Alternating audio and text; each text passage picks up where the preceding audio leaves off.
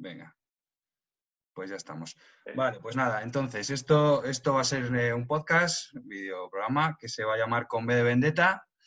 Vamos a ir repasando las grandes obras del cómic de momento, pero con una visión, pues bueno, conspiranoica, pero conspiranoica avanzada, aunque igual tocamos un poco la conspiración básica de pasada. Y, nada, pues para profundizar un poco en el tema de los veres y tal, ver, ver si lo vemos reflejado en, en las grandes obras del cómic, ¿no? Que desde luego tú y yo lo vemos, y ir viendo esos puntos. Básicamente lo hemos llamado así pues porque nos gusta y ya puestos vamos a empezar con la primera, este, este podcast, este videoprograma va a ir de V de Vendetta, que pues ya que lo hemos llamado con V de Vendetta, además Alan Moore es uno de los grandes. Y entonces podemos empezar, si quieres, lo que, lo que hemos estado comentando antes. Eh, lo que es por el autor, bueno, los autores. El apartado gráfico va de la mano de David Joy y, pues a los lápices el maestro Alan Moore. Y, y podemos... Es innombrable el innombrable. Podemos empezar haciendo un poco el análisis de este señor. Eh, él mismo en la comunidad friki, pues eh, ahora me dices tú lo que, lo que sabes de él, pero vamos, ya él mismo se califica como mago, como mago, no sé si mago negro, pero como mago, anarquista y demás. Mago de caos. Eso es. Y todos los frikis dicen que está muy loco. Que eso es una interpretación de que no entienden, para mí, ¿no? es que no, no le entienden muy bien. Bueno, ahí hay una cosa y un placer empezar esta, esto tan chulo. Hay una cosa que no es que la gente no entienda lo que es el, arte de Alan Moore, sino la gente lo adora, le encanta, está súper enganchadísima Alan Moore, pero mm, aceptar que Alan Moore puede tener algo de lógica puede derrumbar un paradigma social que tenga. ¿Me explico? Hay gente muy inteligente que, adora a Alan Moore, pero siempre te dirá, es un loco, es un flipado, es un tal, porque aceptar lo que él dice es peligroso. Eh, te puede hacer que tus bases se vayan a pique, que se te derrumbe tu, tu mundo, vamos. ¿Vale? Eh, pues nada, Oswald Moore, es, todos conocemos, es un guionista muy famoso. Eh, ha estado en Doctor Who, hizo ya grande. Y bueno, ha hecho Watchmen, Vendetta, From Hell. Antes yo me había liado ¿eh? con la, la, Liga de los Hombres y, Extraordinarios. Extraordinarios. Un cómic fabuloso que se llama La Cosa del Pantano, que ya hablaremos. Obra maestra. Porque el tema de la, el tema de la Bibele y, La Cosa del Pantano tiene tela, sobre todo los primeros capítulos de, del origen del ser humano. Y bueno, que yo voy con los apuntes también. ¿eh? Sí, sí, vamos tirando apuntes. Yo, te quería comentar, sobre todo, leyendo, leyendo la introducción del año en el que se publicó, que, sabes tú mejor el año que fue, que me lo has dicho antes. 1981, en la revista Warrior, en blanco y negro. Eso es, en blanco y negro en Warrior. Eh, ahí publica en Inglaterra eh, por primera vez esta historia y eh, en la introducción que él mismo hace menciona a su hija Amber, cosa que tú ya sabías, y casualmente, casualmente dice la edad que tiene en ese momento, que son siete años, ¿no? Mm, bueno, siete años cuando acaba la obra. Eso, cuando la acaba. Mm, mm. siete años cuando, yo te lo confirmo ahora, siete años cuando comienza la, obra, no, siete años cuando, cuando ah, te lo damos uno. Es que ahora tengo la duda. La, obra se, empezó en 1981 y era la primera saga continuista de Alan Moore, ¿vale? Había sido, había sido escritor de muchos incluso había intentado ser fante, pero no le había salido bien. No lo, no, no lo pero historias cortas. No, no, había hecho una serie, ¿no? No había hecho nada de serie. Y en la revista Warrior empezaron a publicar, que esto es muy curioso, porque la idea de Alan Moore no era crear a V de Vendetta, era crear a un terrorista de blanco llamado La Muñeca. ¿Vale? Que si, si recuerdas eh, mm, Prometea, uno de los malos de Prometea es la muñeca. ¿Vale? Pues esa era la, idea original. ¿Vale? De hecho, salen las muñecas también en, la serie. Hay uno de los, de los del partido que tiene una colección de muñecas. Sí, señor, pero porque uno de los libros de referencia de Alan Moore era Arlequín TikTok, o llámame Arlequín o algo así. Eh, tiene, Alan Moore es una persona iniciada en muchas culturas y en muchas sabidurías. Y aparte es un gran lector, le ha encantado siempre lo que era la filosofía, lo que eran religiones, teologías, teosofías. y bueno, es un batiburrillo de su cabeza, que es incompletamente eh, la hija tengo en 1980 y acabar la, el invierno de 1988, que fue cuando cumplió los siete años. Mm, ¿Vale? Eso es. Y es curioso que le haya llamado y sí, se llama Amber. Amber. Ah, Amber. Es hija pequeña y se llama Amber. Ah, Amber, para quien no lo sepa, es Ambere. Eso es, Amber. Que es Ambere, ¿vale? Hombre, hembra, y su hija precisamente se llama Ambere. Eh, bien, sigue, sigue, a ver qué más sacamos. Mira, eh, vamos, tengo ahí alguna notita de David Lloyd, la introducción que hace David Lloyd al cómic, el, dibujante, simplemente eh, cuenta una anécdota suya cuando va a un pub y, el desinterés que tiene la gente por, por las noticias, ¿no? Un poco él se refiere, pero bueno, yo creo que David Lloyd es menos, es menos avanzado y menos, menos, menos, no sé cómo decirte, tiene menos conocimientos esotéricos que, que Alan Moore, evidentemente, pero él, a él lo que le lo que quiere reseñar en, la introducción que hace al cómic es el desinterés que tiene la gente por la realidad, ¿no? Lo que él entiende por realidad, que es el telediario, pero bueno, es lo que a él le llama, que, es lo que me pareció así interesante para, destacar. De los autores yo diría poco, poco más, porque bueno, Alan Moore es para hacer un programa de él y David Joy por menos. Pues venga, poco iremos. Una cosa, hacer, eh, creo que invitaciones al grupo. Alguien ha entrado, te manda una invitación, tienes que aceptarla para que pueda entrar. Ah, a ver. Vaya, perdón. Ya está. No, no, no, te preocupes. No, es que no, pensé que ya entraba. Vale, pues nada, bienvenido a quien ha entrado, a Mila. Y, vale, pues Tenéis que pensar una cosa. Dime. Tenéis que, sobre la obra de B de Vendetta, tenéis que ver el entorno de esa obra, ¿no? El entorno de esa obra viene de una tercera guerra mundial hipotética, ¿vale? Viene de, una hambruna, viene de disturbios, eh, viene de, viene de eso, de cómo sobrevive la gente a una, a una apocalíptica, ¿no? Luego más tarde Adam Moore renegó esa idea, como diciendo, como demostrando que él se había equivocado y que no, sería coherente que nadie sobreviviera en ese tipo de... ¿no? Pero bueno, eh, son detalles. Sí, lo dice, lo dice. La casualidad, también se hacían cambios.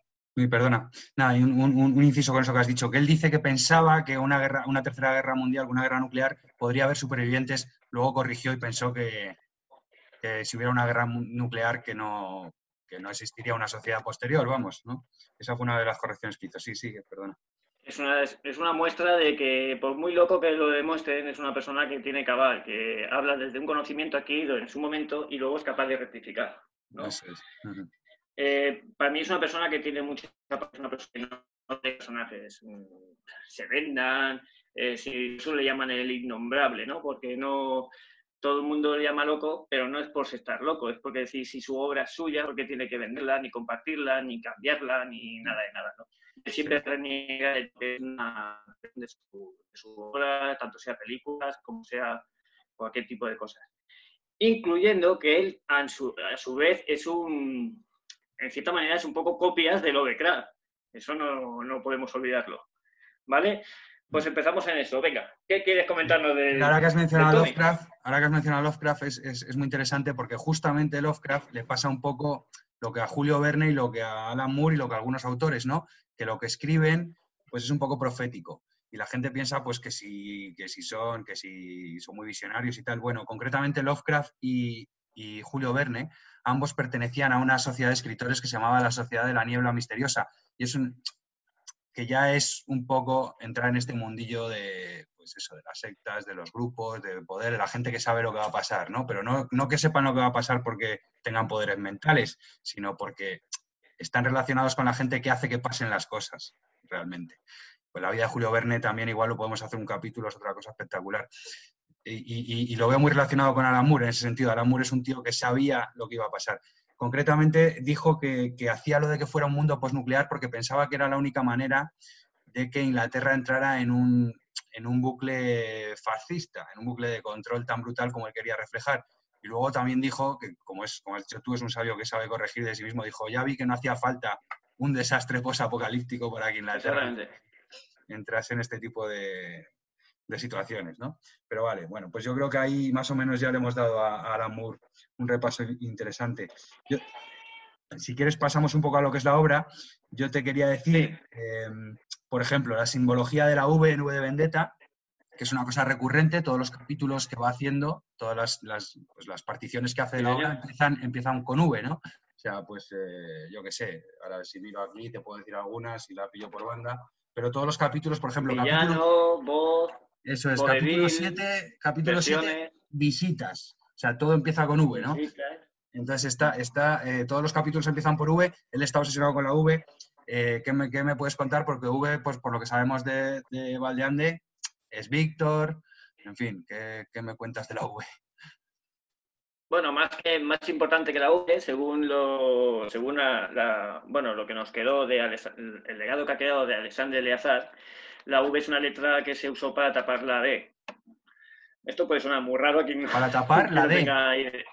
La B, la B, la B de B Ah, la B, ah, la B, claro, sí, sí, para sustituir la B, sí, perdón. Claro. Lo más importante de esto en los B es, que la, verdad se escribe con B. Eh, victoria se debería escribir con B, vida se debería escribir con B. Porque verdad. la palabra verdad ya te lo dice, lo, dado de lo vere, dado por el vere, ¿vale? Esa es la verdad. No quiere decir que una cosa sea verídica, sino que es lo dado por el vere. Mm. Y para tapar la historia se inventó la V, que un, un lingüista te dirá que V se pronuncia diferente que B. Pero bueno, eso, me decían en el colegio. Eso lo decían en el colegio, pero nunca lo, nunca lo vi. Claro, eso no lo vimos ninguno y nos creó una disonancia cognitiva en la cabeza. Con, con la misma letra, con el mismo sonido, nos han creado una disonancia cognitiva. Que eso nos ha. Una más, una más que nos ha anclado a esta, es para que la gente entienda, B va para gente libre y la V va para, siervo, esclavo, mm. ¿vale? Es una manera de esclavizar a la gente, de hacer categorías, ¿no? Eh, v de vendetta, por eso le hemos llamado el, este, ¿cómo se diga? Este vídeo lo hemos llamado V de vendetta. Eh, bien, sí, es una manera de hacer sus capítulos originales con palabras claves, porque encima son palabras claves que tienen mucha lógica con cada capítulo, ¿no? Empezando por V. Claro, claro. Vale, y, entonces la referencia a Víctor a ti no te parece muy, muy significativa. Tampoco sé muy bien quién es Víctor. Sé que es uno de los, pues de los mandamases de los grupos mm, que de, bueno, payo, pero bueno, no sé si menciona a Víctor. Víctor es uno, es uno, pero ahora mismo no. si me sale ya te lo diré, pero ahora mismo no, me cuadra. Víctor viene de Victoria igual, pero bueno. Que es un payo, ¿no? Vamos, que es en teoría sería uno de los del grupo de los de los payos. Vale. Eh, vale. Eh, otra cosa que te quería preguntar, a ver si, pero bueno, esto también es vendetta, la palabra, la palabra que originalmente sería con B. ¿Qué puede significar? Entiendo que B es de B y deta, vendetta, ¿qué puede, ¿Qué podría significar, digo, en el lenguaje, si tienes alguna referencia a eso, si sabes.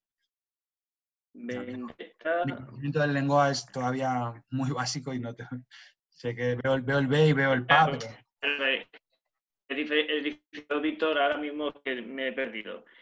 Y vamos con vendetta. Vendetta viene de vindicar, vengar, o sea, reivindicar. Esto lo estoy leyendo, ¿eh? que coste que yo no soy un maestro ni nada. Eh, claro, es que esto es complicado porque no todo, no todo no lo podemos saber. Esto es difícil, ¿vale? esto es muy con el lenguaje es muy complicado, ya, ya. Eh, bueno, según la etimología del latín, viene de bis y dicere, ¿vale? De fuerza y decir. Fuerza y ¿vale? Una proclamación, ¿vale? Vindicar, una proclamación, o sea, eh, muchos que son frikis conocerán la frase aquella de yo soy Íñigo Montoya, ¿no? ¿Vale? Soy Íñigo Montoya, eh, tú mataste a mi padre, prepárate a morir. ¿Vale? la princesa Esa frase es vendetta. Vale, pues eso significa vendetta. ¿vale? Un Íñigo Montoya. Hoy en día muchos políticos están escribiendo un Íñigo Montoya a la espalda y está, está claro. Y esto así. Pero que bueno, ¿Qué, preguntitas? Ya, ya, ya te digo. Bueno, estas dos eran de las más difíciles, ¿vale? Ahora ya la cosa va a ser más, más sencillo. Eh, por ejemplo, lo siguiente que he visto, que es evidente, ¿no? La obra está plagada de referencias a 1984, la novela de George Orwell. Claro. Eh, un poco a un, mundo feliz también, porque esas dos novelas son prácticamente complementarias, pero bueno, sobre todo en 1984, pues yo he visto El líder supremo, que es prácticamente igual que en 1984. Eh, la Mira, una cosa, una cosa. Perdón, ¿eh? No, no, Te he cortado, lo siento, perdón. eso está, no, no. fíjate quién es, quién es el actor de... ¿Del líder supremo? Es John Hart. Es John Hart. Fíjate que la película de 1984, el protagonista es el mismo actor. No había caído. Que veas que no solo es Alan Moore. No había es el mismo. Qué grande. No, es solo Alan Moore. Esto va más allá. Esto es una cadena de montaje. O sea, Alan Moore puede tener una idea y la editorial se lo prepara para dar un mensaje. Ahí tenemos otra disonancia cognitiva. En 1984 el bueno era John Hart y el malo en, en V de la película era el mismo John Hart. ¿vale? Está creando otra disonancia. Qué bueno. Esa referencia yo desde luego se me había pasado. Fíjate, en el doctor, fíjate que en el Doctor Who, eh, quien conozca a Doctor Who sabrá que el, Doctor de la Guerra, el innombrable de la Guerra, el cual ¿Quién es? Perdona que se han recortado, repítelo, lo último. El Doctor de la Guerra en Doctor Who es John Hart, igual. Ah, también. Joder, bueno. Sí, señor alucinante. Pero vamos, sobre todo lo de 1964 y de Vendetta me parece, me parece totalmente adrede, evidentemente, ¿no? Bueno, no es solo autor, es un sistema. El sistema tiene que dar un mensaje. El autor mm. tiene una idea y el sistema en conjunto lo perfecciona. Claro. Para dar la idea. Sí, sí. Y, en esa parte es fundamental Hollywood y, está claro. Eh, es la función fundamental de Hollywood, está, está clarísimo. Vale, bueno, eh, te estaba diciendo la monitorización del tipo gran hermano, que también es evidente en, en V Vendetta, eh, el control de la verdad y de la información, ¿no? las constantes referencias a, las noticias en la obra es sin, parar, ¿no? Bueno, evidentemente controlan, es un estado que controla, controla completamente las, radios y las televisiones, pero eh, pues eso como en, como en 1984, el tema de las fake news que ahora está tan de moda y, cuáles son las fake news, ¿no? Porque ahora nos dicen que las fake news pues las da gente como José Alfonso, ¿no? Pero las fake news están en el telediario todo el día, ¿no? el tema de las fake news, que cuentan ellos su... Casualmente se llama, casualmente el medio de la verdad. Sí. En 1984 y el llama... Vendetta es la voz. Eso es, en, 1984 es, el Ministerio de la Verdad y, es la voz, la voz del partido, es la voz. La voz del destino es. Ah, porque la máquina, la máquina que usa el, líder supremo es, es, el destino y entonces la voz es la voz. Bueno, es que de hecho todo, todo el, también lo tenía apuntado, todo el partido, o sea, todo el grupo de V de Vendetta, todo el, todo el Estado, se articula como un cuerpo. Ahora que hablamos de que Ethereum y IOTA y todo esto va a ser un cuerpo, el, partido se organiza como un cuerpo. Está la cabeza, está la voz, está el oído y los que ejecutan las, directivas son los dedos. Es decir, es, un cuerpo. Exactamente. Que es como se hace un sistema estable, entiendo, haciendo un cuerpo, ¿no? Digamos que es una manera de que una cabeza domina absolutamente todo. En la Wicca, en, en brujería, en Wicca, también se denomina mucha mucho tema de estas maneras. Mm. Por las pestañas, por, las uñas, las fingeris, o sea, finges, dedos. Sí, las. Mm. Eh, pero la Wicca, la Wicca es otra... brujería blanca, ¿no? ¿O me equivoco? No. ¿No? No. Es una especie de algo más nueva era, de un conglomerado de, mm. de brujería ancestral, celta. Eh, algo complicado, algo mm. complicado. Sí, lo, vamos, no lo, conozco, pero no lo tengo muy estudiado. Vale, pues otro punto, mira, este punto es muy interesante. Yo, evidentemente, la obra no para hacer referencias a, las rosas. A las rosas y las rosas salen muchísimo.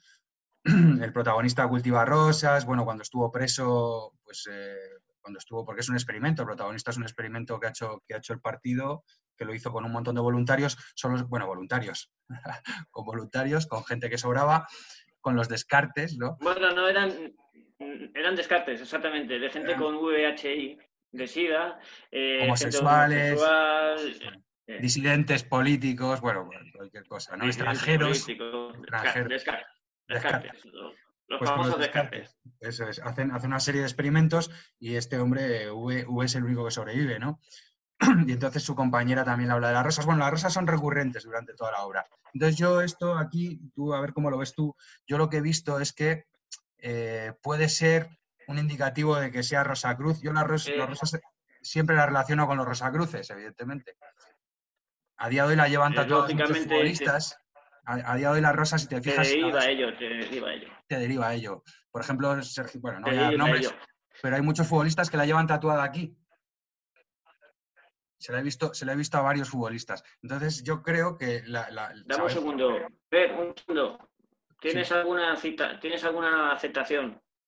Ah, bueno, vale, vale. Menos mal que estás tú ahí. ya está, ya le, ya le he aceptado. Vale. Creo que se está Sí, uniendo. la- eh, de medio, pero eh, también conocido que, por ejemplo, en tumbas eh, se suele oler a rosas cuando pasan, eh, cuando pasan actividades eh, paranormales. Sí, sí. No solo por eso. El olor a rosa es un olor, es una, es un síndrome de que puedes pasar algo del etérico que repercute en la, en la, en la fisicalidad.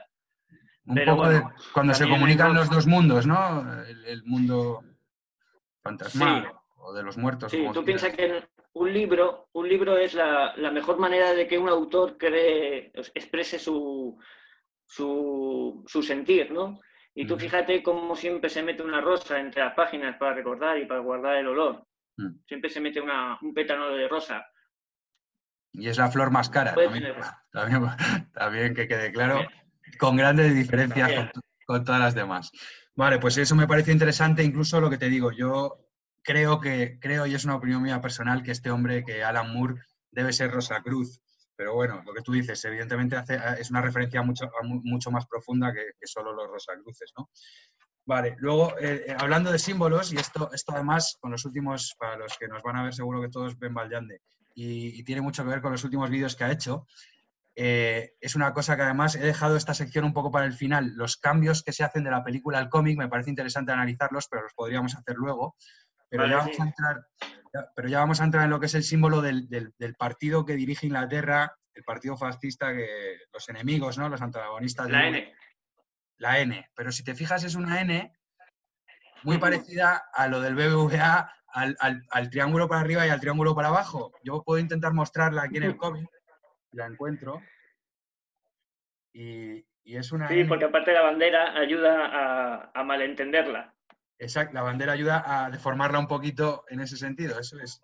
Entonces, a ver si la puedo encontrar, porque no marqué página, esto ha sido un fallo mío.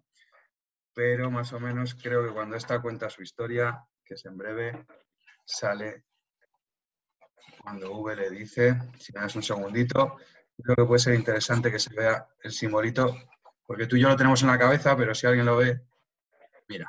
También puede ser una Z de zorro o de zoro. Bueno, eh, ¿la, ve- la ves? ¿Se percibe? Sí, sí se ve, sé que se ve.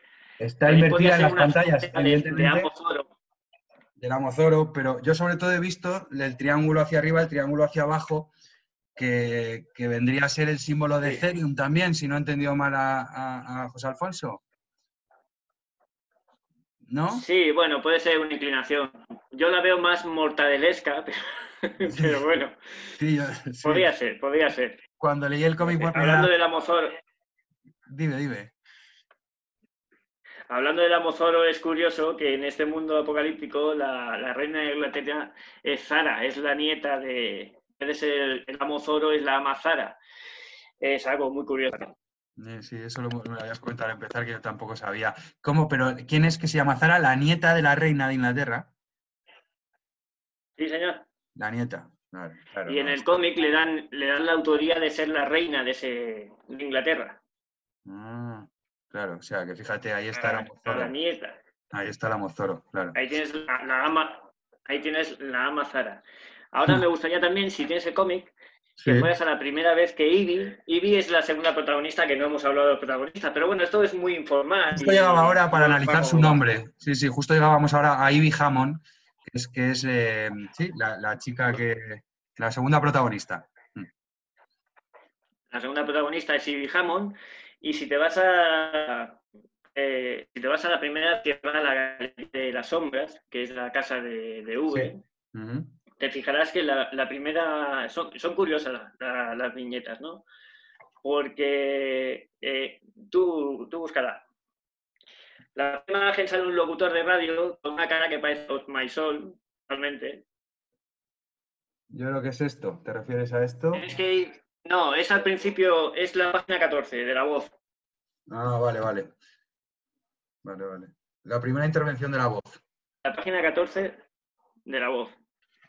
Verás que sale un locutor de radio que tiene la mismísima cara de Otmaizol, de la... De... A ver si Ya iremos explicando quién es Otmaizol poquito a poco. Eh, sí, ese es, ese es importante la novela. Espérate, a ver, la primera vez que habla este hombre, es que la página 14 aquí no, no está hablando... El, el comandante Prócero se llama, ¿no? Concretamente. No, es el... Busca el capítulo 2, la voz. Ah, vale, el capítulo 2. Capítulo 2, la voz, vale, sí. Y es la tercera, la tercera página. Vale. A ver, ¿te refieres a. Espera, ¿no te refieres a nada más empezar el capítulo? No, no porque está. el capítulo, la tercera página de la voz. Vale, a ver. Cuando él está, a ver, el, capítulo empieza, están en la Galería de las Sombras. Sí, la página que sale, la primera vez que sale la Galería de las Sombras. Vale, eso es, eso es esta página. Sí. Esta página. Fíjate en el locutor de radio. Es la primera viñeta, es la misma cara de un maizol. Segunda viñeta, Veréis, una, veréis unos cuadros, tocadisco, unos cuadros, una galería, unos cuadros que en principio son monstruosos, ¿no? Como diferenciando a la llegada de los payos. Pero curiosamente te vas a la tercera viñeta y vas a ver a las tres Marías. Ah, sí, yo no las he visto. Ahora, ahora Míralas, míralas. Ahí está, ¿no? ¿Dónde es? Aquí está es la tercera o cuarta viñeta. Mira, sácalo y míralo. A y verás a, a, las tres Marías. Aquí están, sí, señor. ¿Vale? Y en la segunda viñeta, si no me equivoco, es, la, es el cuadro ese que hemos buscado mucho los veres, que es donde las tres Marías están intentando, dos Marías están intentando separar a una, que es la que intenta irse con el, con el payo. Que es lo que sale de la manzana y todo el rollo. ¿Esta viñeta? Esa, esa viñeta, el cuadro. Yo ese no lo había Y la cuarta, y la cuarta, una cosa muy importante en Alan Moore, es los libros. Alan Moore en todas sus obras publica libros que son de recomendada lectura. Sí, sí, sí. En esta obra insiste mucho en Shakespeare. En Nube de Vendetta insiste mucho en Shakespeare. Lo claro, pero no solo existe en Shakespeare, existe en Shakespeare, en Faust, en, Macbeth, mm. en Las Noches Áridas, mm. en los ensayos de Elía, que podrían ser unos ensayos de Elena, la madre de las Tres Marías en Gulliver, si os fijáis, siempre, siempre los libros están bien colocados con palabras claves como Ivanoe, Iván Noé, Gulliver. No sé si se pronuncia bien. Lo tenía, lo tenía apuntado yo aquí en, respecto a enlazar con enlazar con, con Shakespeare, en el sentido de que Shakespeare pues, es otra conspiración, es otro personaje ficticio, pero eso podíamos hacer un programa entero. ¿Sabes? Sí, y curiosamente veréis a Don Quixote también. Y a Don Quijote lo menciona también, sí señor, claro. Eso ese es otro, otro que su historia se ha contado de una manera y es de otra, digo, del escritor, del Manco de Lepanto, que se le tiene muy mitificado, ¿no? Vale, pues ahora no te lío más. la, la canción de, la canción de Lili que me la salto. Nada, nada, esto ha estado genial, ¿no? Es lo que, es, lo que iba. Mira, yo tenía que apuntar una cosa de Ivy Hammond que es muy curioso, que cuando eh, cuenta su triste historia, ¿no? Matan a sus padres, bueno, se llevan a su padre, luego a su madre, entonces se queda huérfana y se la llevan a trabajar y la ponen a trabajar en una, fábrica de cerillas y las cerillas las... Lucifer. Lucifer, sí señor, una fábrica de cerillas que la marca es Lucifer. Entonces yo, pues nada, enlazando por ahí, Lucifer, yo de escuchar a José Alfonso, no sé si son Lucy y Fer, ¿O qué me puedes contar tú de, Lucifer desde el ángulo de, la conspiración avanzada? Bueno, yo no creo que José, no, no le he escuchado hablar sobre eso a José Alfonso. Yo tengo, yo tengo una opinión, tengo una opinión diferente Mm. en, en que Lucifer, pero eso ya sería más otro día, ¿eh? eso sería otra cosa. Ya. Pero para hacer una especie de avance, sería, digamos que existen dos tipos de realidades, la que se puede medir y la que se puede sentir, ¿vale? Lo que es físico y lo que es etérico, ¿vale? Nuestra conciencia, que no sabemos dónde está ni lo sabremos, es una danza vorticial entre esas dos realidades, ¿vale? ¿Qué pasa? La física necesita eh, conocimiento para tener conciencia, pero ¿cómo se adquiere el conocimiento? Con luz. Entonces, Lucifer es la caída de la luz a la fisicalidad. Y los ángeles caídos no dejan de ser Racel, Dile Azul, Azarel, Dile. Amarillo. Es una metáfora, a mi forma de ver, es una, No, es una no. hipótesis mía. Vale, vale. No, de, de eso estamos aquí, cada uno aportando lo que. Yo, yo creo recordar, no sé si fue a José Alfonso, pero creo, creo que fue a José Alfonso, cuando hablaba de Julia, pero igual no fue a José Alfonso y fue a. no lo sé. Pero eh, no sé si Lucifer eran un matrimonio que, que gobernó en Roma durante una temporada, Lucifer. Pero bueno, también hacía referencia a lo que diciendo de la luz y. Puede ser, puede ser, puede ser. Yo no recuerdo bien, puede ser, puede ser. Bueno, Esto- este, poco. este canal también va a ir bien para ir reforzando y para ir re- Claro, recordando. porque bueno, nosotros lo único que y, pues, hacemos es investigar, claro, o sea, y la investigación es, es en progresión, o sea, igual dentro de un año sabemos, tenemos que volver a hacerlo porque sabemos más el programa. Bueno, Bueno, sería divertido. claro, claro, lo repasamos. Mira, otro, otro, otro, otro punto importante, fundamental en la trama es el despertar, ¿no? Eh, conducido por el personaje de Ivy Hammond, que es esta chica que coge bajo su ala protectora V, eh, pues que evidentemente él la protege, pero llega un punto en el que ya eh, se cansa y quiere que, des- que despierte. De hecho, le hace, pues, bueno, la, mete en un plan, le hace una, ¿cómo diríamos? Le hace una falsa, un falso arresto, hace una falsa bandera con ella y, y está empeñado en que despierte, ¿no? El despertar. Es una cosa que en la obra, el despertar, eh, esto que ahora se habla tanto en la conspiración y que en el 2012 íbamos a despertar todos y tal, bueno, pues eso también está eh, contemplado en esta obra, que no nos olvidemos que es del 80 y 89, dijiste, que se publica, ¿no? Que se acaba. 81 en la revista Warrior y, y se canceló a los dos años y se terminó de publicar en. ahora no me acuerdo muy bien en qué En el revista. 89. En el, en el 88. Siete años de obra, siete años. Eso es, eso es. Pues eso, que sin olvidarnos de eso, aquí ya está el tema este recurrente del despertar, lo aborda varias veces y sobre todo representa a Nivy Hammond que la, que la consigue despertar, ¿no? Realmente. A base de tortura, trauma y dolor, pero bueno, la consigue medio despertar. Hacer Eso más es muy heavy. Hacerla, sí, pero la hace más consciente de la realidad, ¿no? Eso también es una Pero cosa. fíjate, Dime. tú, tú fíjate que durante mucho la trama de la, de- de la- de la historia siempre le habla de que, si, de que si no hay trato, no hay nada. Eso es, el contrato Vale, inteligente. porque es-. Eso es muy importante entenderlo en lo que es eh, magia, un trato entre iguales. Mm. O sea, yo puedo hacer un trato contigo eh, y si lo rompo, hasta entre las consecuencias, que eso no es mío, ¿vale? Eh, pero, pero no puedo hacer un trato contigo sin que tú estés de acuerdo. Y fíjate que psicológicamente, porque V no deja de ser un anarquista, ahí hablaremos un poquito de anarquismo, porque no es el anarquismo como debería ser, sino como nos lo quieren vender, ¿vale? Luego hablaremos, ¿vale? Sobre eso. Ahora, si quieres, luego hablamos de V y eso. Un poco, un poco idealizado. ¿no? El anarquismo este, dices. No, es, es intencionado. Mm. es intencionado, ¿vale? Porque V, aparte es un psicólogo de puta madre, o sea, es un, Sí, es un, sabio. es un, es un sabio, un vende motos, es, es- vamos, le está El rey, de la, recalcando todo el el rey de la rato. comedia, el rey de la mascarada, el, un poeta, un Eh, guerrero. Sí, sí. Y me perdí un poquillo. Pues eso, que estabas- se pasa, con- se pasa mucho trama haciendo hincapié en que, que ella le quiere ayudar, pero que él no la acepta si ella no quiere. O sea, primero tiene que aceptar el trato.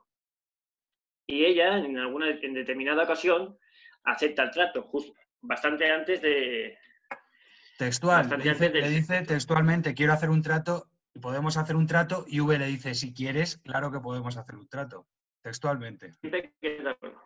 Mm. Exactamente. Tal cual has explicado. ¿A qué viene este trato? Este trato es curioso porque me gustaría explicar una cosita de este trato. ¿no? Este trato se basa en, en enganchar al cura, ¿vale? Hay una especie de cura famoso de este sistema de un cuerpo, es una de las partes del sistema, ¿vale? A quien le molan las jovencitas, ¿vale? Muchos frikis te dirán, no, es que Natalie Portman en la película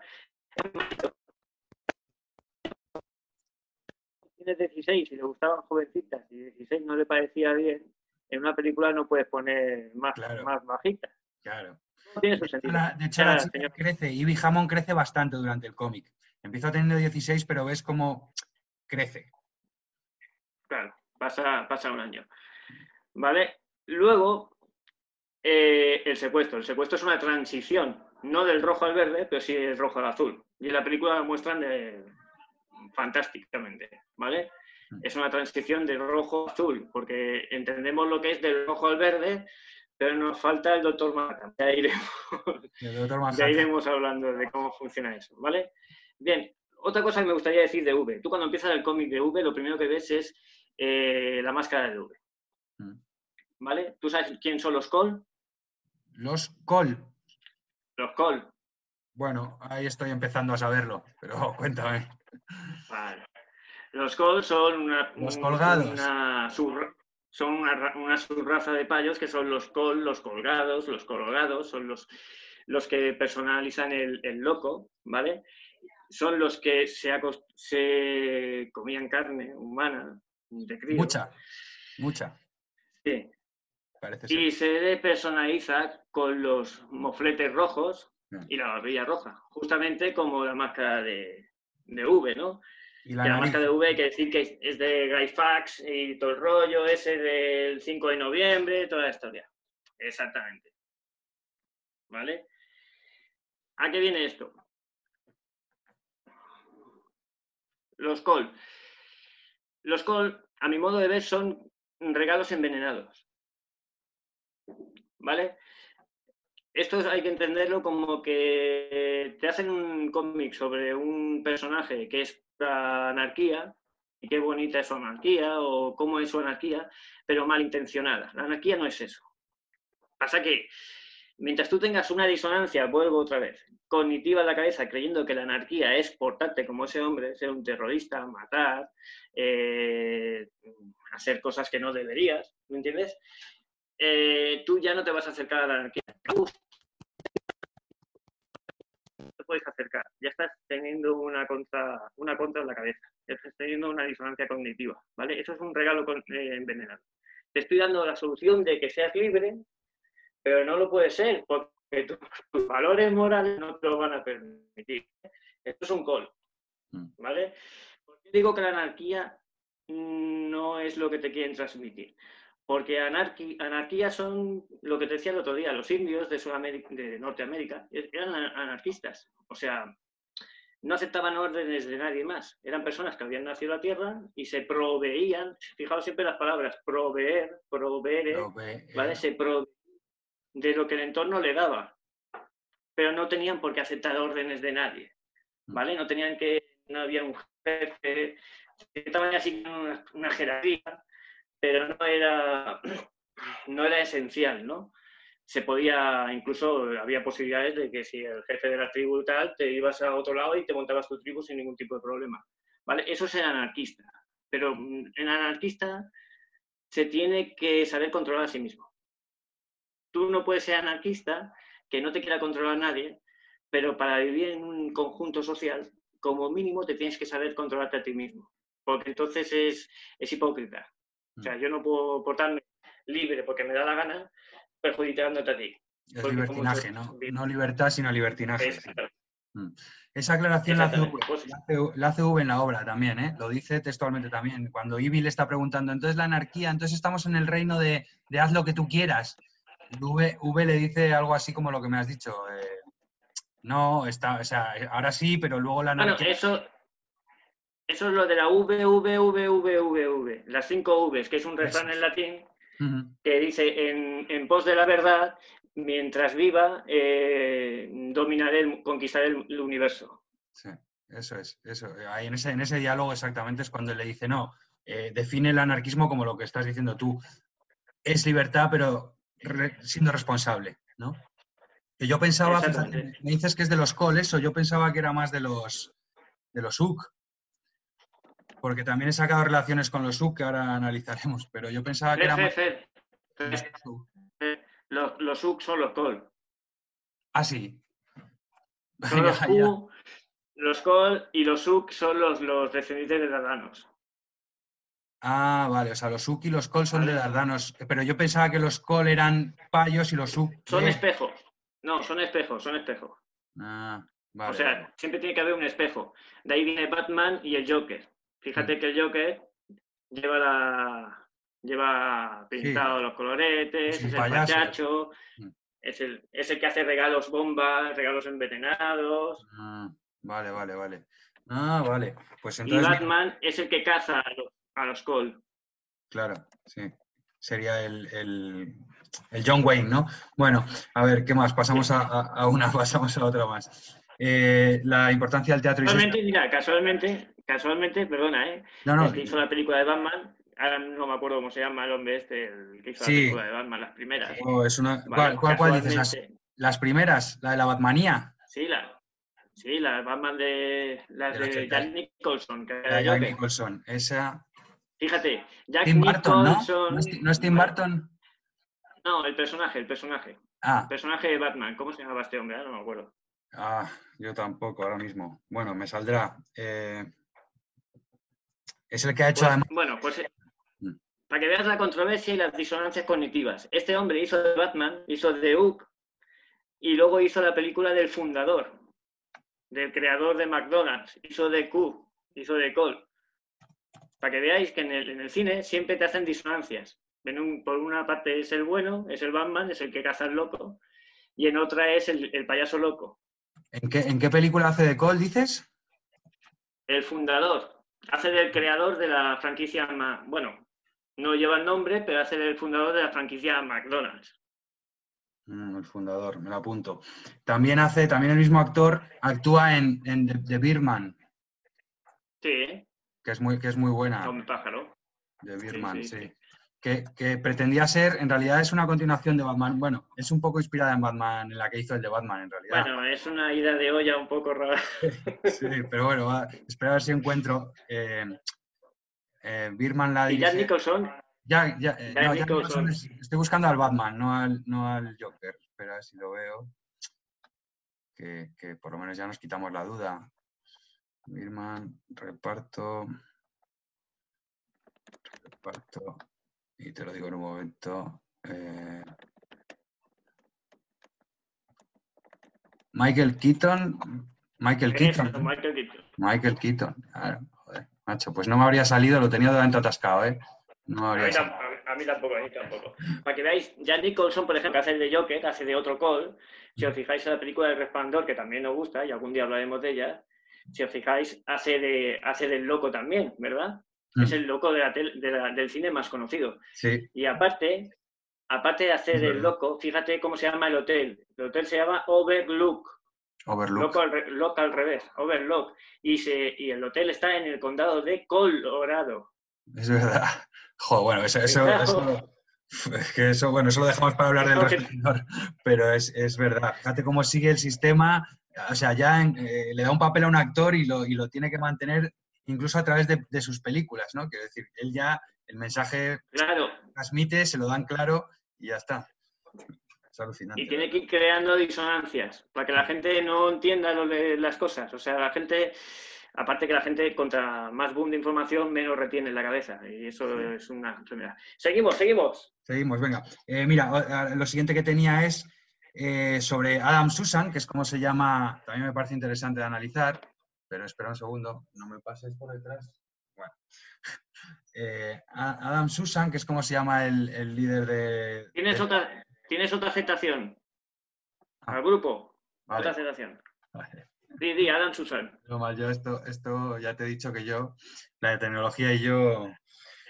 No te preocupes. Nos miramos de lejos. Mira, eh, Adam Susan es como se llama el líder del el líder supremo de, de V de Vendetta, el jefe del partido que controla Inglaterra.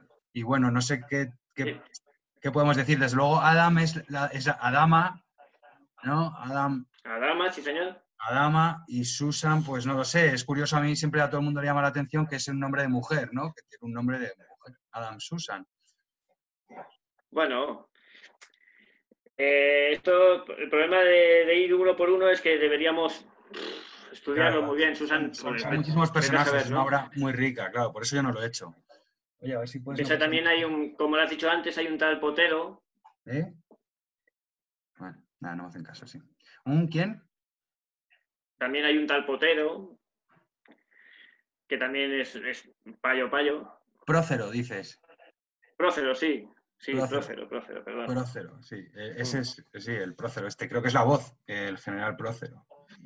Bueno, em, bueno, Adam Susan, y lo que yo tenía apuntado aquí es que él, tiene, tiene, un monólogo, tiene un monólogo interno sobre el fascismo, que podemos aprovechar para, bueno, pues, para que tú lo expliques, para que expliques lo de fascisme, que yo lo, todavía lo tengo más o menos ahí, y luego habla del amor, pero este amor que usan ellos, el amor Roma, Roma es amor, el amor, ¿no? El amor que le tiene al pueblo este señor, que lo ama tanto que... Bueno, este señor es un psicópata.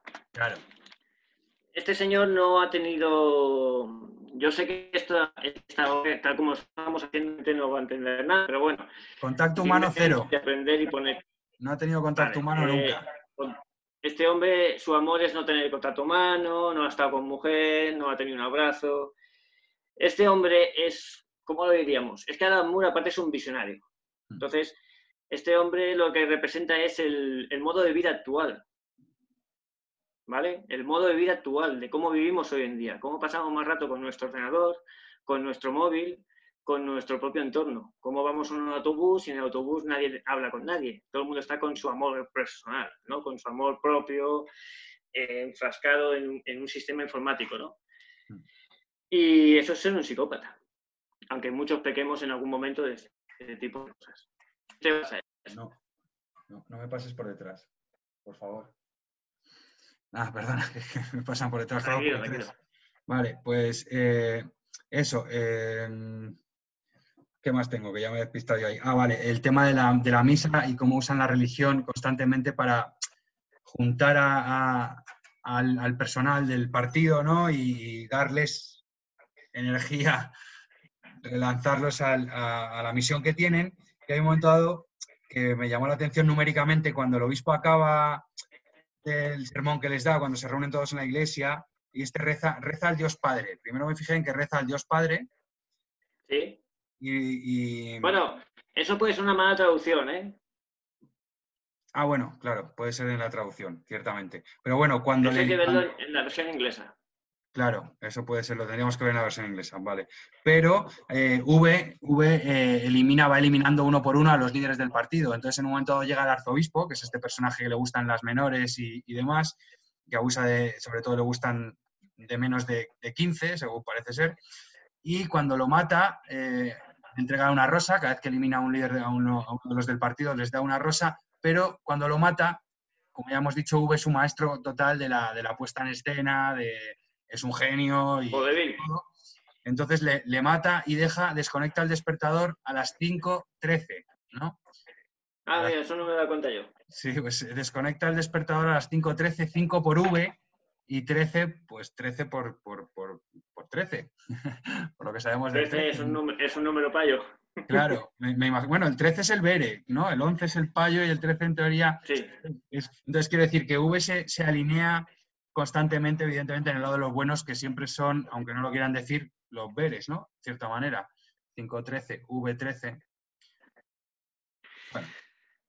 B13, B13, sí, B13. B13. Aparte, 13 años fueron los de la guerra de Troyes. Ahí voy, ¿no? Que es, el número Bere por excelencia. Entonces lo dejan las 5 y 13, ¿no? Para darles una. Va siempre jugando con la policía, es un maestro. Sí.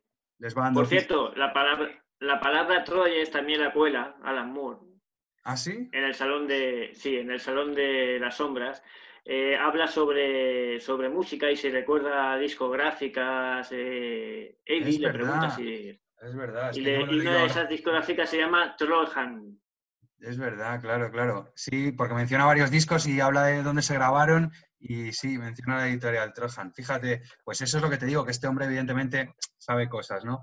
Eh, luego me pareció muy interesante, pues cuando, cuando V toma la televisión, ¿vale? Entra ahí con explosivos, hace con el control de la tele y toma la emisión y sale él en directo. Esta escena también está en la película, pero, pero es mucho más interesante, yo creo, más completa en el cómic. Y en ese momento, en ese discurso, eh, yo quería, mira, tengo la página apuntada para leer una parte concreta, que creo que es exactamente lo que está pasando ahora, ¿no? Eh, mira a ver, si a ver si te resuena a ti. 112. Coge la televisión, da el discurso, les da, eh, yo no sé si leerlo entero, ¿a ti qué te parece? Igual es un minuto leerlo entero. El discurso es muy largo para leerlo. Es el muy discurso largo, Bueno, empieza hablándole al, al, a la humanidad como que la despide, bueno, que la va a despedir, que están haciendo mal su trabajo. Es un discurso muy irónico y muy, muy, muy interesante. Pero les dice, y eso es lo que me pareció a mi clave, dice, ¿sabes cuál parece que es la raíz de todo? Te lo diré. Es tu falta de voluntad en lo que respecta a ascender en el escalafón. Al parecer no quieres aceptar ninguna responsabilidad, no quieres ser tu propio jefe. Eh, Exactamente. Es un poco lo que nos están imponiendo ahora. O, ya pasas a ser un esclavo completo o te, haces, o te haces cargo de tus cositas, ¿no? Pero tiene más allá, ¿eh? Tiene más allá. Tiene lo que se llama eh, sostenibilidad, lo que se llama negligencia, que son palabras muy importantes que escucharéis en televisión. Mm. Negligencia, el, el hacerte creer que todo es culpa tuya. Pues este cómic es muy social, es una explicación muy social de cómo funciona, ¿vale? Mm. Eh, otra disonancia, ¿no? Eh, ahora mismo todo el mundo tiene una moral de que no puede tirar plástico a ningún sitio y en cambio ha pasado el evento que está pasando y a nadie le preocupa el plástico, ¿no? Mm. Eh, son disonancias. Eso se llama negligencia. Luego te dirán que por negligencia tuya ha pasado esto. a veces los discursos son muy a veces los discursos son muy bonitos en el arte, en los cómics, en las en la música, pero suelen tener un suelen tener algo escondido, suelen tener un regalito escondido, ¿vale? Porque lo que te hace es sentir culpable a ti mismo, te hace sentir culpable conforme que tú no has sabido cuidar el mundo. Y sí, por eso V te va a despedir, ¿no? Porque no aceptas tu responsabilidad, ¿no? Tiene dos vertientes, negligencia o, o te, te despierta y ser un tío libre, ser una persona libre, ¿no? Mm. Normalmente suele ser la, negligencia. Bueno, evidentemente, además así ellos se quitan la responsabilidad, ¿no? Porque si todo es culpa nuestra, pues ellos no han hecho nada. Claro.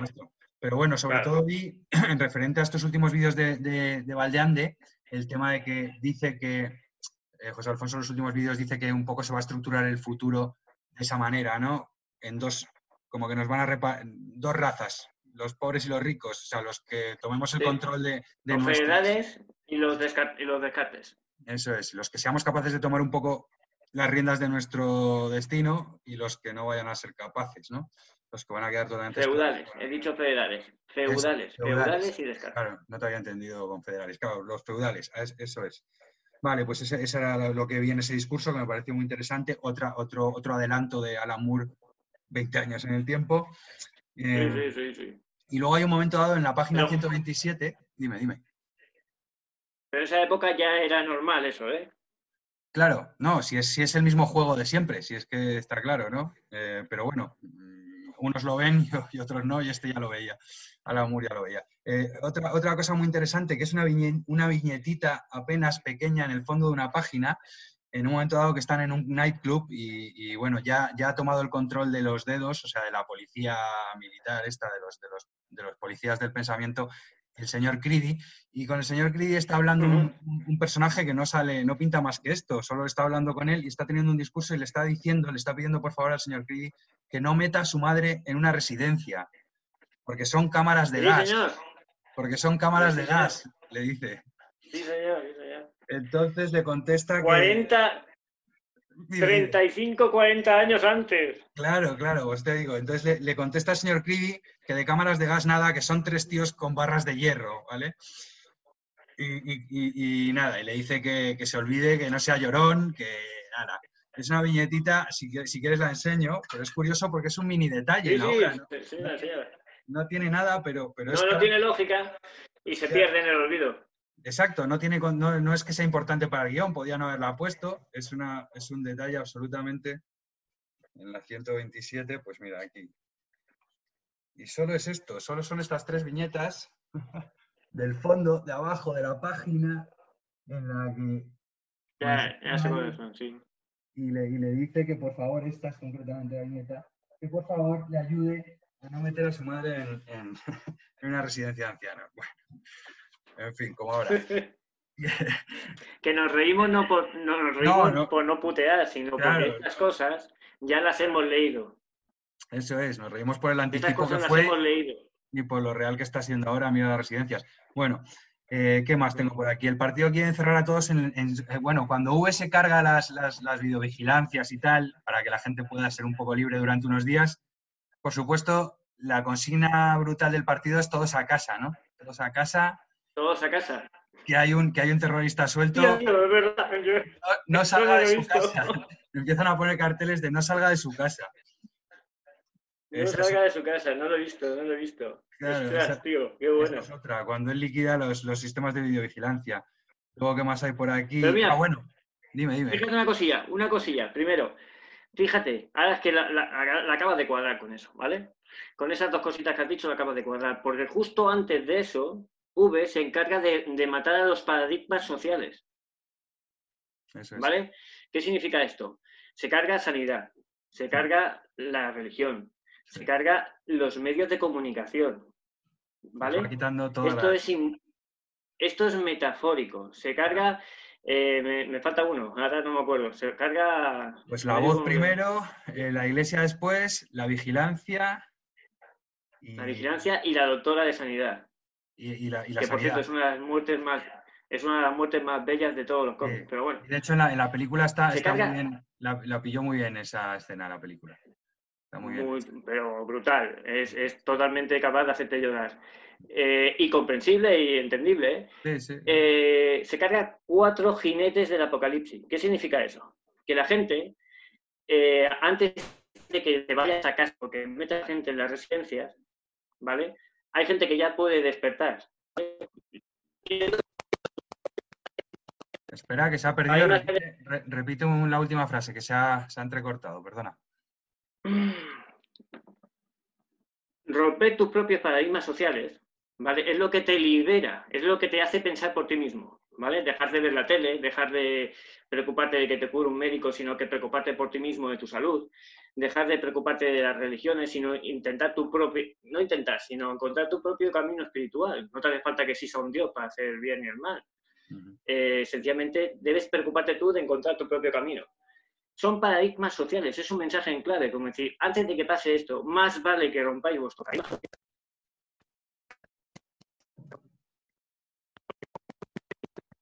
A ver, espera. como un siervo. Vale. No. Sí, que se ha, se ha entrecortado en lo último, la última, los- la, última frase que has dicho. Tan sencillo como esto. Cuando tú, antes de que pase esto, antes de que pase este evento, de que tengas que irte a casa, ¿vale? debes- Vale, podrás luchar como un hombre libre. Claro. En cambio, si no lo rompes, lucharás como un siervo y estarás perdido, serás un descarte. Eso O sea, ahora es el momento de ser un feudal. Es un momento, pues, por ejemplo, de invertir en Bitcoin, de pensar por ti mismo, de crecer espiritualmente, mentalmente, psicológicamente, filosóficamente, que es muy importante, para que lo que te venga no sea un palo tan duro.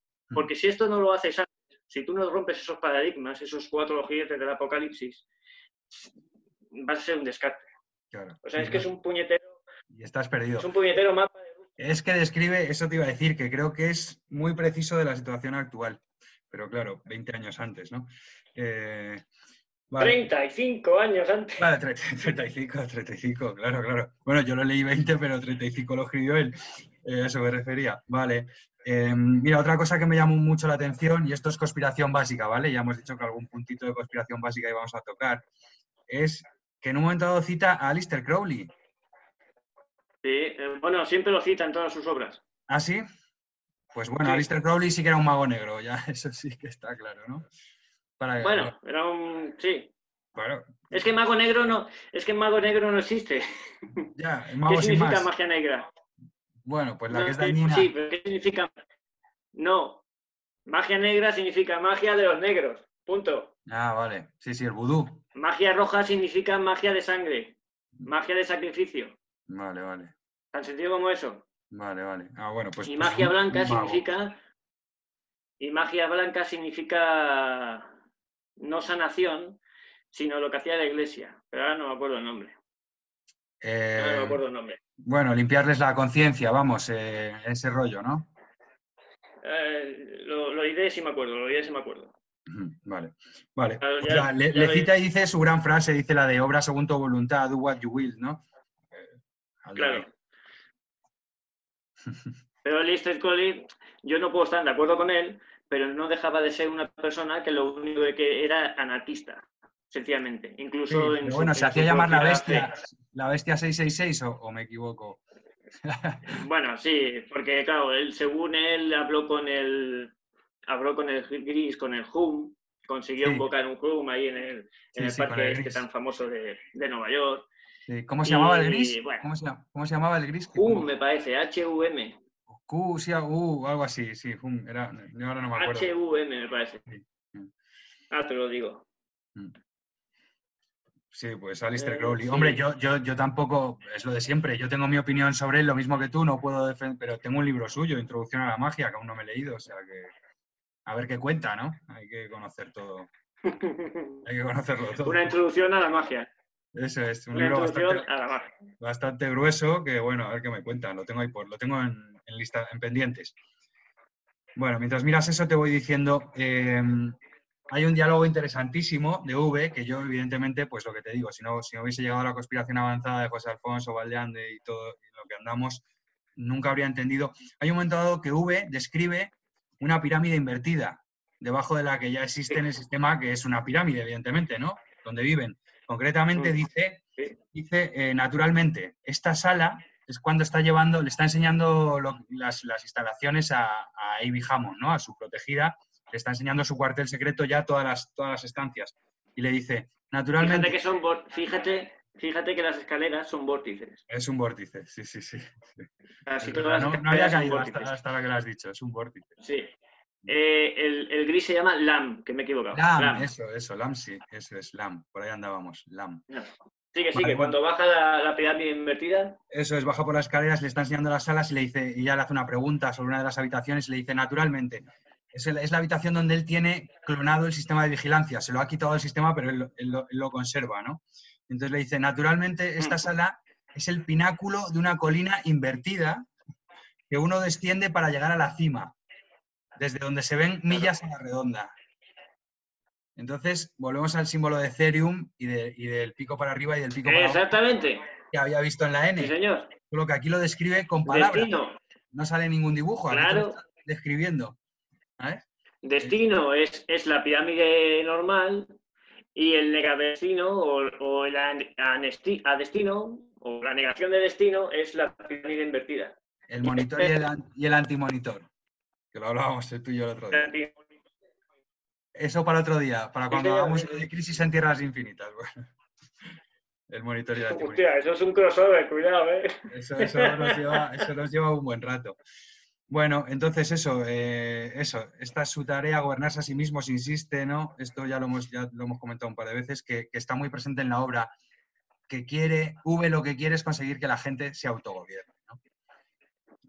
Es que lo Eh, ana- que sea anarquista, pero anarquista gentil, cuidado. ¿Anarquista cómo?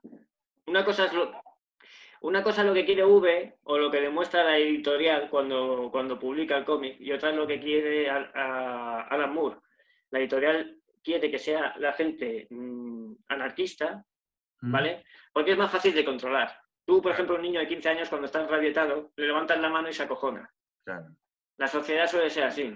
Se puede enrabietar, se puede cabrear, la puede liar, pero a la que tú sacas un tanque, sigues teniendo el control. Para Pero. Alan Moore no quería eso. Alan Moore, Alan Moore quería que la gente fuera anarquista gentil, que es muy diferente. Por eso digo que V es un regalo envenenado, es anarquismo, con todo lo que nos han cre- hecho creer que es, y el anarquismo gentil es otra cosa. Yo puedo sentirme anarquista gentil, soy alguien que no soporto que me manden, porque yo ya hago las cosas bien, No. y me muestro gentil a la gente. No. ¿Lo comprendes? Sí, sí, sí, sí. Es un rollo. Son es- mensajes de decir, son mensajes que, se mandan desde la editorial, desde los autores, para, para que hay que saber leer las obras y la intención del autor. Y qué es producto del autor y qué no es producto del autor. Mm, claro. Perfecto, vale. A ver, por, eso relacionan, por, eso por eso relacionan la máscara de V con la máscara de, Guy Fawkes, que fue el terrorista anarquista que el 5 de noviembre... Que por cierto, en la obra, lo, voy a apuntar, Guy Fawkes, porque en la obra no llega, yo no sé si tú lo has visto, yo no, él no llega a decir que sea, menciona que es la, la cara de alguien que hizo algo muy importante, pero no menciona a Guy Fawkes. No hacen incidencia, en la obra no. Pero en la mm. película sí, porque la película ya te quiere dar otro mensaje. Ya, la película es un, es un 2.0. la película te quiere hacer sentir que si piensas como esa persona, eres un anarquista violento. Sí, para alejarte. La película, si lo sabéis, la película, si lo sabes, la hizo, la guionizaron los mismos autores que, Matrix. No sabía, los Wachowski los Wachowski. El problema es que no la dirigieron ellos, pero el guion es de los Wachowski. ahora, que lo dices, ahora que lo dices, sí que me ha resonado, ahora sí que me ha resonado algo, sí es cierto. Que ahora son las hermanas Wachowski, de todas maneras. Ya no son los hermanos Wachowski. Son las hermanas. Bueno, tú puedes ser un Tú puedes creerte ser un helicóptero, pero sigue siendo tú. ¿Vale? Esa es la diferencia del inglés al español, el verbo to be, ¿no? Ser o estar. O sea, cómo soy o dónde me siento, ¿no? O mm. cómo me siento. Vigila, si no sabes cómo te sientes, vigila dónde te sientas, ¿no? Claro, cuidadito. cuidado con eso. Claro. pero bueno, que primero cambio uno y luego cambio el otro. Bueno, en fin. Eh, eso es anecdótico. Eh, bueno, anecdótico, tiene su relevancia en lo que son los Wachowski, pero bueno, ya eso sería para analizarles a ellos. Disonancias. Claro. La conclusión, a ver, que Debilitar a la gente, debilitar a la gente, porque tú con tu vida puedes hacer lo que quieras, tanto física como, como sexualmente de la gana, pero la vida es como es y punto. Eso está claro, o sea, lo que tú has dicho, que tú te puedes... Hay que respetarte. Te puedes creer un pato, pero, pero bueno, no, no tienes plumas. En fin. Eso es el, eso es el puñetero verbo to be. Eso, el verbo to be en inglés es tan difícil como que no lo entienden. No entienden la diferencia del ser y estar. Ser y estar. Una cosa es ser y otra es estar. Una es cómo soy y otra es cómo me siento. Mm. Tú te puedes sentir como te dé la gana. Y es respetable. Y nadie puede decirte absolutamente nada. Pero tú eres lo que eres. Punto. Luego ya lo que hagas ya quirúrgicamente ya es otra cosa. Ya para mí es algo horrendo, pero bueno. Pues también, bueno, y, imagínate el, proceso físico y tal, en fin. Bueno, eh, ya, tengo, ya tengo aquí... Ya tengo con depresiones. Bueno, y sabes que hay mucha gente que se echa para atrás. Luego, a los años, eh, esos testimonios no salen por ningún sitio, pero yo los he visto. O sea que, no, no, no, no. no.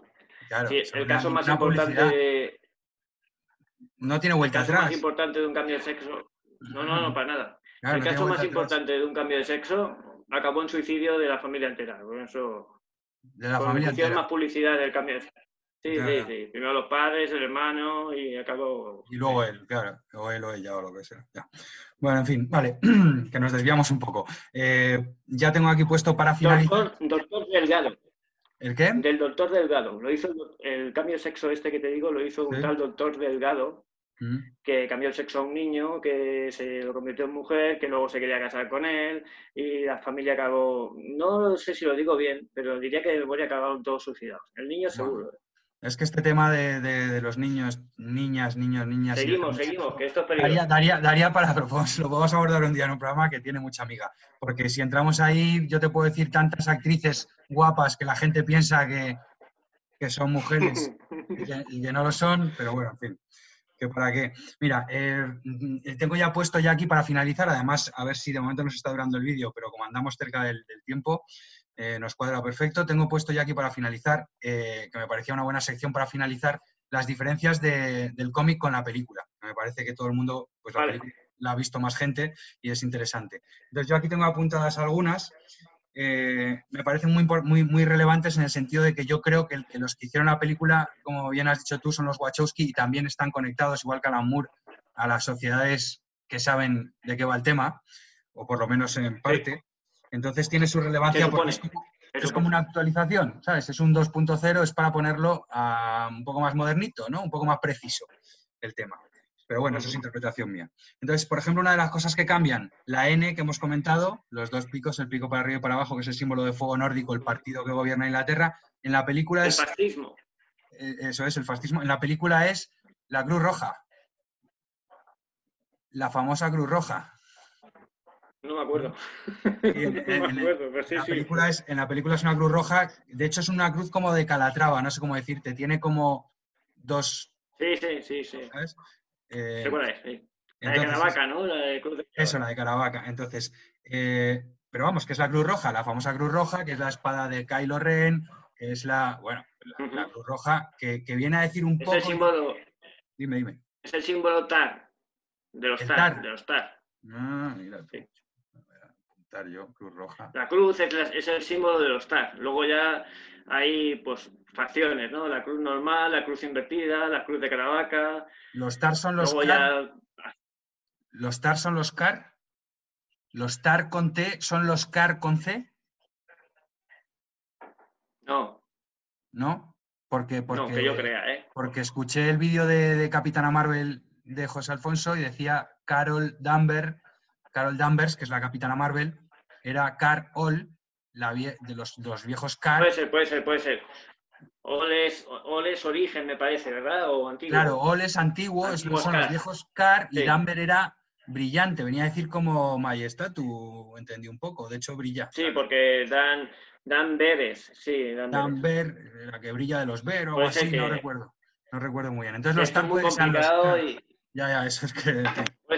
Y, y para, eso, para eso hacemos esto, para ir avanzando poco a poco, ¿no? Vale, pues eso, interesante el cambio de la, de la N por la Cruz Roja, que yo lo interpreté un poco, o le he estado dando un poco de vueltas esta noche antes de grabar y he pensado que a lo mejor lo que quiere decir ese cambio es que eh, los que dirigen este golpe que estamos ahora, pues viene la Cruz Roja es desde el Vaticano, o sea, ¿no? La Cruz Roja es desde el Vaticano, claramente, ¿no? O, no. De ahí fascista, o Claro. fascista, o, fascista. El fascismo. Fascisme. Eso es, el fascismo. Entonces, eh, ese cambio me pareció interesante. Otro cambio que hay, eh, el incidente de, Blackwa- de Blackwater, el incidente de, Aguas Negras. El incidente de Aguas Negras, yo, claro, de ver la película había asumido que estaba en el cómic, pero no está en el cómic. Y el incidente No, de, no no está en el cómic. Y el incidente de Aguas Negras de lo que va es que este partido que controla Inglaterra había hecho, había soltado un virus, o había soltado algo en el agua para generar un falso virus y que muriesen un montón de El personas. virus sí que está en el cómic.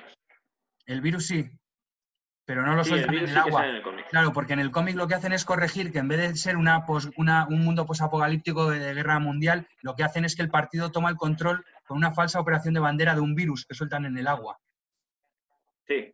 Claro, como no ha habido una, en, el- en la peli no ha habido una guerra nuclear. Entonces, eh, ¿cómo hace el partido para, Sí. para conquistar Inglaterra? Con un falso virus. Y me pareció que, pues, que también venía bastante al caso, ¿no? Y me parece una corrección. Pero eso no, eso no puedes decirlo, ¿eh? No, no, no, bueno, esto es ficción. Estamos hablando de una película y de un cómic, ¿no? Esto es ficción. Sí, sí, claro. Todo el rato. Esto es todo divagar sobre, sobre unas obras eh, de arte. Bueno, y, y qué más vi? En el- otro cambio que tiene el cómic con la película es que V eh, también, también, ya te digo, cómo funciona la mente, ¿no? Al final tú, de ver la película, había asociado, pero releerlo me ha venido muy bien para hacer el programa, porque yo había asociado que era así, pero en la película suelta, le regala máscaras a todo el mundo, pero en el cómic no. No, no. En el cómic no. Porque en el, en el cómic no es, el cómic representa una idea, no una persona. Claro. Pero y fíjate cómo En la ahora. película sí que se enfoca en el protagonismo de un ser. Claro, Eh, es más, si te fi- fijarás que en la película V se, se vigila muy mucho de no matar a nadie. claro. Acaba matando, pero vigila de no ser un asesino. No como en el cómic. En el cómic No como en el cómic. le da En el igual. cómic es un anarquista sin, sin ningún Sí. tipo de escrúpulos y en cambio la película es un... Se hace, se- vamos, se hace lo necesario por un objetivo común. Claro, Hay- es una diferencia muy importante. Adam Moore reniega mucho de eso, reniega de que su personaje debería haber sido el del cómic. Por eso Exacto. es una de las partes de que reniega tanto de la película. Mm. Bueno, Alan Moore ha renegado de todas las adaptaciones que han hecho de sus obras, ¿eh? De unas más y de otras Bueno, menos. menos de, menos de un capítulo de dibujos de, de Superman. Ah, bueno. Eso no sabía. Sí, un capítulo, Ese le gustó. Ya no me acuerdo el hombre, el hombre que lo tenía todo o algo así. Ah, es, es es un, es un episodio famoso de Superman. Sí, sí. Sí, señor. No, eso no, Charlie, te cerro de las pintas solo, cariño. La. No pasa nada, Manolo, tranquilo. A mí me han pasado por detrás también. No pasa nada. Sí, Bueno. no, porque no, porque tiene vergüenza, ¿no? Por otra cosa. Ya. Vale, ¿tienes alguna cosilla más de Puntos a apuntar. diferencias? Sí, lo último, eh, lo- nada, la última, la anotación de las máscaras, que, que, como te decía, como yo he visto, me ha parecido que los, que los cambios en la película eh, eran bastante inteligentes, o sea, quiero decir que, que sabían un poco lo que hacían. Mira como ahora la gente sí que llevamos, bueno, sí que lleva casi todo el mundo máscaras, ¿no? Claro, Es una, a eso me es el refería es siguiente una paso. actualización del cómic más, ya tienen, ya lo, lo precisan más, ¿no? Cómo va el tema. eh, el Primero te cargas los paradigmas, los que te sostienen. Pasas una etapa de, de horror, de, de tortura, porque el, que te tortura eres tú mismo. Si te fijas ahí, bien la tortura, en la encierro, quien se tortura es ella misma. Sí. Porque con quien interactúa es con un muñeco. ¿Vale? Entonces, primero re- rompes tus paradigmas. Luego te torturas porque te acabas torturando, porque acabas creyendo que, que se te come el mundo. Mm. Y luego despiertas. ¿Vale? Luego viene el despertar, la transición al azul, ¿vale? El cambio de la sangre a la, a la lluvia, ¿vale? Ruptura ¿Y para... cómo acaba? Mm.